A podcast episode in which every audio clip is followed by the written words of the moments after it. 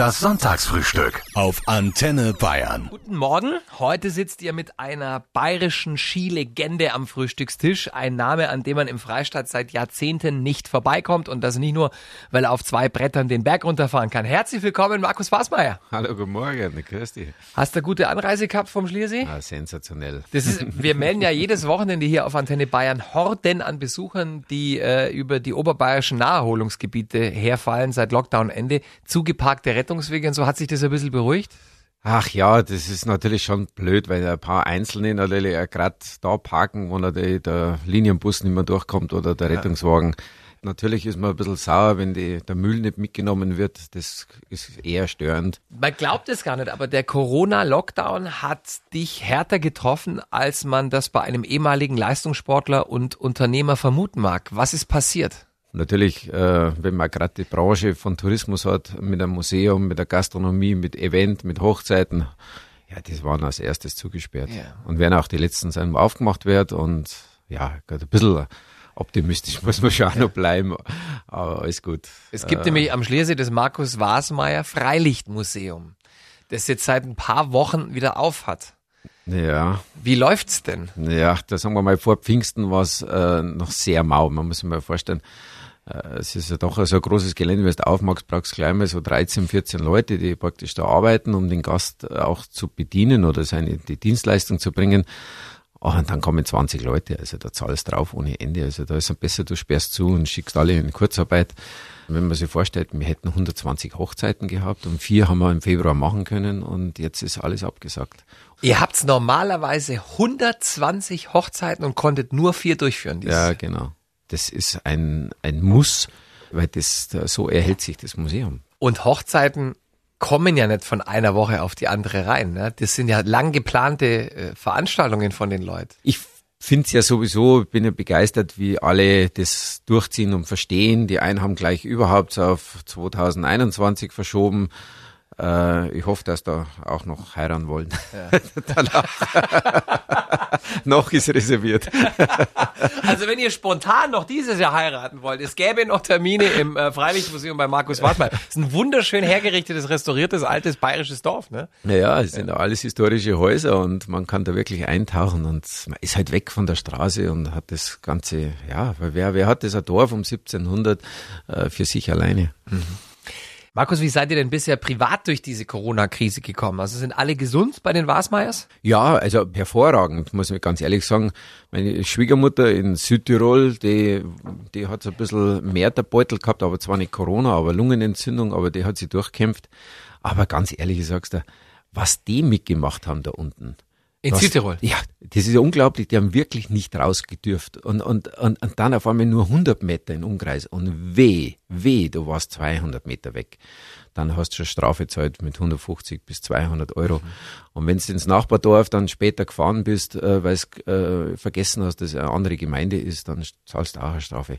Jetzt wird's ja besser, aber erst letzte Woche war ich unten, weil ich halt meine Schwiegerleiter mal äh, besucht habe mit meiner Frau. Und da musst du noch Rennradl fahren und Mountainbike mit Maske. Also Ehrlich? Immer noch? ja, immer noch. Also es ist echt krass. Äh, da brauchen wir nicht jammern. Äh, wir haben es da echt gut gehabt. Markus, der Felix Neureuter war vor ein paar Monaten mein Gast und der hat nach dem Ende seiner Profikarriere erstmal wieder lernen müssen, sein Frühstück ganz langsam und entspannt zu essen. Weil Spitzensportler schlingen ja in der Regel in der Früh, weil sie die Kohlenhydrate reinschaufeln müssen, wie die Bekloppten. Ist das auch noch ein Relikt, das du mit dir rumschleppst oder bist du ein ganz gemütlicher Frühstücker inzwischen? Das war ich schon immer gemütlicher Frühstück, aber ich kenne einen Felix, der ist immer zu spät dran gewesen. Deshalb, oder? ja, also irgendwas im Magen hat hat's pressiert. da ist der Trainer schon fast vor der Tür gestanden. Der hat schon immer so ein bisschen einen Anstieg gebraucht. Ja. Der Felix hat ja letztes Jahr seine Profikarriere an den Nagel gehängt. War das damals, als es bei dir soweit war, auch so schwer?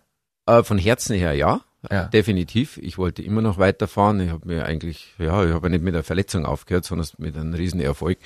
Sinn hat's keinen gemacht. Äh, Das zweite Kind ist unterwegs und du bist 300 Tage im Jahr, bist in der Welt äh, aus dem Koffer zu leben und, und du mit 31, ich war der erste Olympiasieger über 30 Jahren in der Disziplin und normalerweise haben alle schon mit 27, 28 aufgehört. Mhm. Also ich wollte jetzt da nicht, dass man irgendein Trainer dann einmal eine Schaufel runterhaut da, da von der Pisten und sagt, jetzt schleicht die der Alter. also durchaus ist öfters in der Überschrift gewesen, was wolltest du mit denen noch, der ist doch schon viel zu alt. Was ehrlich gesagt eine Unverschämtheit war, wenn man bedenkt, dass heute ein Roger Federer mit Ende 30 noch Grand Slam Titel gewinnt. Markus, du hast ein zweifaches olympisches Gold 94 in Lillehammer unter anderem auch einem äh, Teller Nudeln zu verdanken. Was genau ist damals passiert?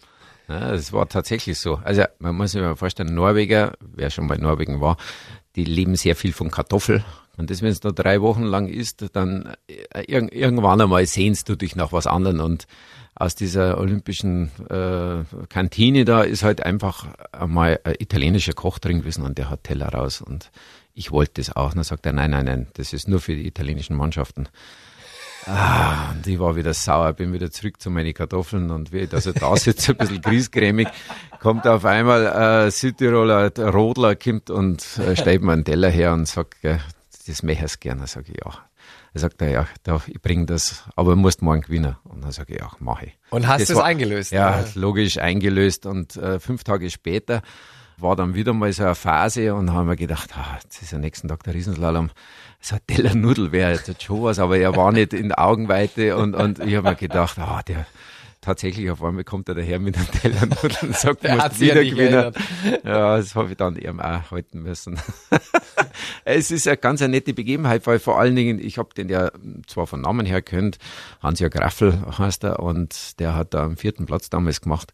Aber das war ja eine äh, Freundschaft, das war irgendwie eigenartig. Das halt bis heute noch und, äh, und recht lustig. Ihr teilt euch bis heute hier und da noch einen Teller Nudeln, wenn ihr ja, euch seht. Genau. Ne? Sehr schön. Darf dich eigentlich jeder Vasi nennen oder ist das ein Privileg, das äh, nur ein paar wenigen vorbehalten ist? Naja, das äh, begleitet mich eigentlich schon die ganze Kindheit. Ich war halt der Vase. Das ja. ist bei uns halt das I hat's nicht gegeben, das hat die Bildzeitung dann rausgemacht. Und das ist alles in Ordnung. Das sind meine Kinder, das war mein Vater schon als Kind. Also war wahrscheinlich damals auch für die für die ausländischen Kommentatoren leichter, oder? Ja, der Überschrift Weil, hat mehr Platz. Ja, und wenn der japanische Sprecher im japanischen Staatsfernsehen nicht Wasmeier sagen muss, glaube ich, ist er auch ganz recht, oder? Ja, die kürzen nicht ab. Die kürzen nein, nein, die kürzen nicht ab, aber die machen natürlich dann äh, schon einen ganz anderen Namen draus. Eben, wollte ich gerade fragen, das kriegt doch kein, auch kein Amerikaner hin. Wasmeier. Ja, die gerade noch. Äh, die Japaner, die haben sich dann schon ein bisschen hart. Ja. Weißt du noch, wie du da geheißen hast? Ja, zum Schluss war ich Wasmeier-san. Wasmeier-san? Ja, das ist, äh, da war ich ja zwölf Jahre in Japan und, und das war eine lustige mhm. Zeit. Wie nennt dich denn deine Frau, wenn sie sauer auf dich ist? Oha, ich glaube, da fällt gar kein Name, da reicht der Blick. Ich weiß auch nicht, ob es ja, so wirklich sauer ist, nicht. Äh, glaube ich, das, so weit sind wir jetzt, äh, dass, dass da keine viel Worte braucht ich kenne da schon andere äh, in meinem Freundeskreis, wo es ein bisschen härter zugeht. Was du weißt, oh, jetzt gehe ich mal in Deckung. das gibt's bei mir Gott sei Dank nicht.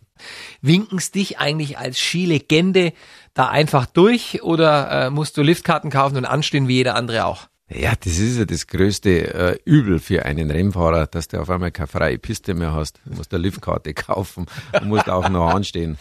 Ja, aber jetzt mittlerweile, muss ich ganz ehrlich gestehen, äh, bin ich auch gemütlicher unterwegs. Schon wenn einmal eine freie Pisten ist, gebe ich schon Gas, aber das ist alles zu seiner Zeit. Also ja, auch ich wäre ruhiger, ja. komischerweise. Wir haben äh, Showpost bekommen von der Sandra aus Bad Tölz, die schreibt, lieber Markus Wasmeier, du bist ja damals noch, das kann man sich halt gar nicht mehr vorstellen, ohne Helm und ohne Skibrille gefahren. Das war einfach, da ist man wild gewesen. Da war man ein Bursch. Ja.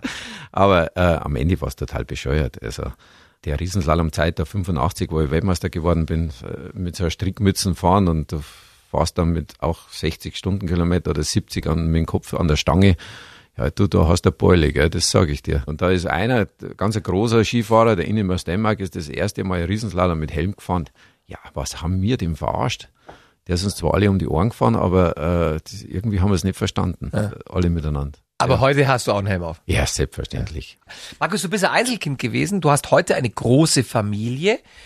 Was hat das mit dir gemacht? Damals allein, heute Papa von drei Söhnen? Ich genieße es, äh, zuzuschauen, wie meine Söhne aufgewachsen sind und äh, um was aus einer geworden ist und bin da richtig stolz drauf.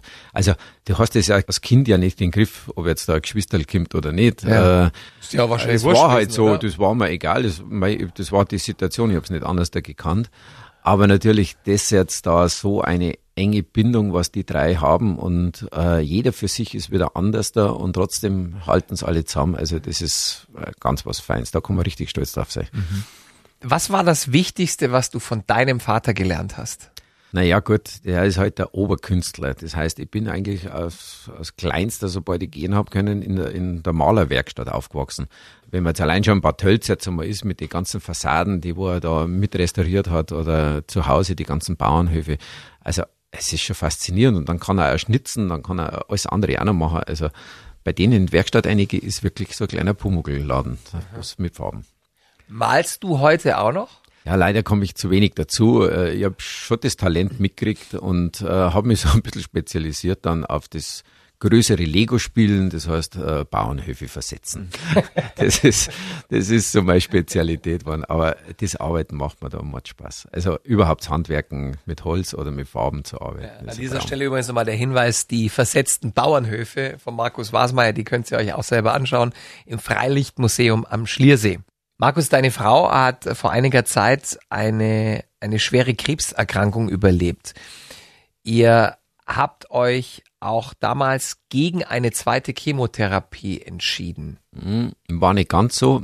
Ich habe eine Alternativchemo gesucht, weil die erste hat sie nicht vertragen. Da war praktisch ja, eine Reaktion, dass das Herz stillsteht und das wollten die mit, mit Gewalt durchziehen und habe ich gesagt, nein, das machen wir nicht. Und dann waren wir halt wie auf einem Bazar und haben halt da praktisch dann diskutiert, was wäre eine Möglichkeit, dass man zumindest einen kleinen Teil machen kann oder verzögert. Und es hat sich auch dann ein, neuer Weg gefunden und den haben wir gemacht und der war auch einigermaßen verträglich für sie, wobei das auch kein Zuckerschlecken war. Aber zumindestens äh, bringt's ja nichts, wenn du den, diesen scheiß Krebs da äh, niedermachst, aber die Frau hat einen Herzzustand und geht dann deswegen. Also das geht gar nicht. Wie verändert sich eine Ehe, wenn man so eine Krise zusammen gemeistert hat? so von der Ehe her hat sich jetzt nichts, sondern es war eher so, dass wir jetzt noch mehr genießen, dieses Jetzt.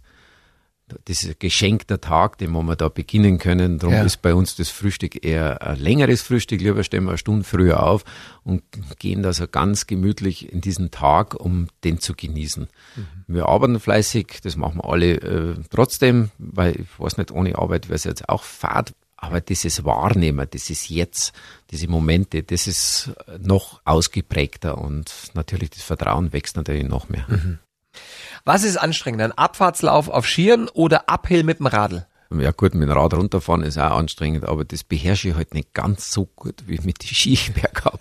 Fährst du Rennrad? Ich fahre Rennrad, ich fahre leidenschaftlich gern Rennrad, auch lange Distanzen, auch mal bis Rom runter oder nach äh, Neapel äh, in einen, nicht in einen Stück, natürlich bleibe ich über Nacht, aber so lange Touren, die machen schon Spaß. Und machst du das alleine? Ja, ich mache das meistens alleine, weil jeder kann sich ja eine Zeit nehmen und, und trifft mich halt mit meiner Frau dann da unten an den Ziel und äh, somit können wir da ein paar Tage verbringen und dann fahren wir wieder heim gemeinsam. Also dieses lange Ziel voraus, also da, da, da hätte ich noch viele, viele äh, Strecken, was ich da gern fahren möchte.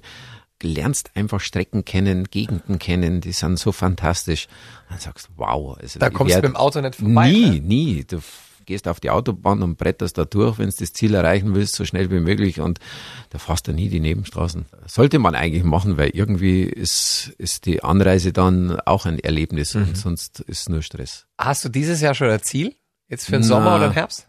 Dieses Jahr eben noch gar nichts. Jetzt haben wir eigentlich mit diesem Corona, äh, da fehlt auch noch so ein bisschen die innere Lust. Sonst ist eigentlich jetzt eher mal jeden Tag im Museum zu sein und die Mitarbeiter zu motivieren, für die gerade zu stehen und einfach, ja, wir sitzen alle in einem Boot und, und das schaukelt man schon rüber. Also irgendwie wird schon klappen. Der Johannes aus Kam in der Oberpfalz hat uns eine Studiomail geschrieben unter antenne.de. Der ist immer noch total geflasht von der Streif in Kitzbühel und möchte gerne wissen, was hast du damals, äh, als du noch aktiver Rennfahrer warst, am Start gegen die Angst gemacht?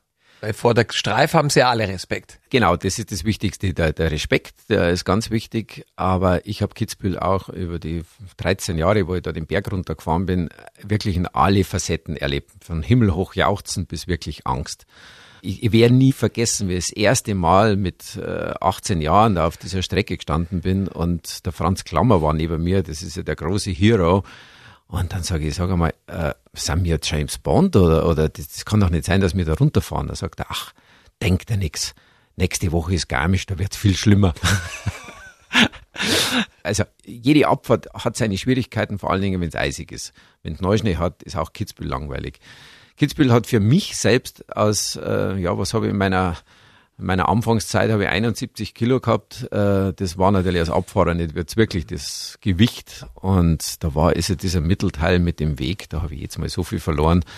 Und so ist halt einfach mal bester Platz 6 rauskommen. Aber es ist trotzdem geil. Es ist richtig, richtig schön, wenn du über den Hausberg dann runterfliegst und diese Massen von Menschen da unten sind das motiviert dich noch ein Stück mehr zu zeigen, was du kannst. In der Bundesliga gibt's ja seit einigen Wochen Geisterspiele, wird's auch äh, im Skizirkus Geisterrennen geben. Und was macht das mit den Rennfahrerinnen und Rennfahrern? Wenn du runterfährst, das Rennen, ist es egal, ob einer zuschaut oder nicht, du willst einfach der Schnellste sein. Und da wird's vielleicht für manche sogar einfacher werden, weil der Druck von den, von den Leuten nicht so da ist, weil man muss ja immer den Vorfeld ja die, die begegnen das ja, sobald du aus dem Hotel gehst, bist du mit den Fans konfrontiert und kriegst dann jetzt mal, hey, du magst das, zack, zack, Schulterklopfen und so weiter. Du kommst ja gar nicht aus der Ruhe. Du, ist ja nicht so, dass du abgesperrt wie ein Fußballer im Stadion bist und gehst dann äh, deine geheimen Gänge dann aufs Feld, sondern da musst du ja am Lift sein mit allen anderen. Also da gibt's keine Sonderlines oder wie auch immer. Ja.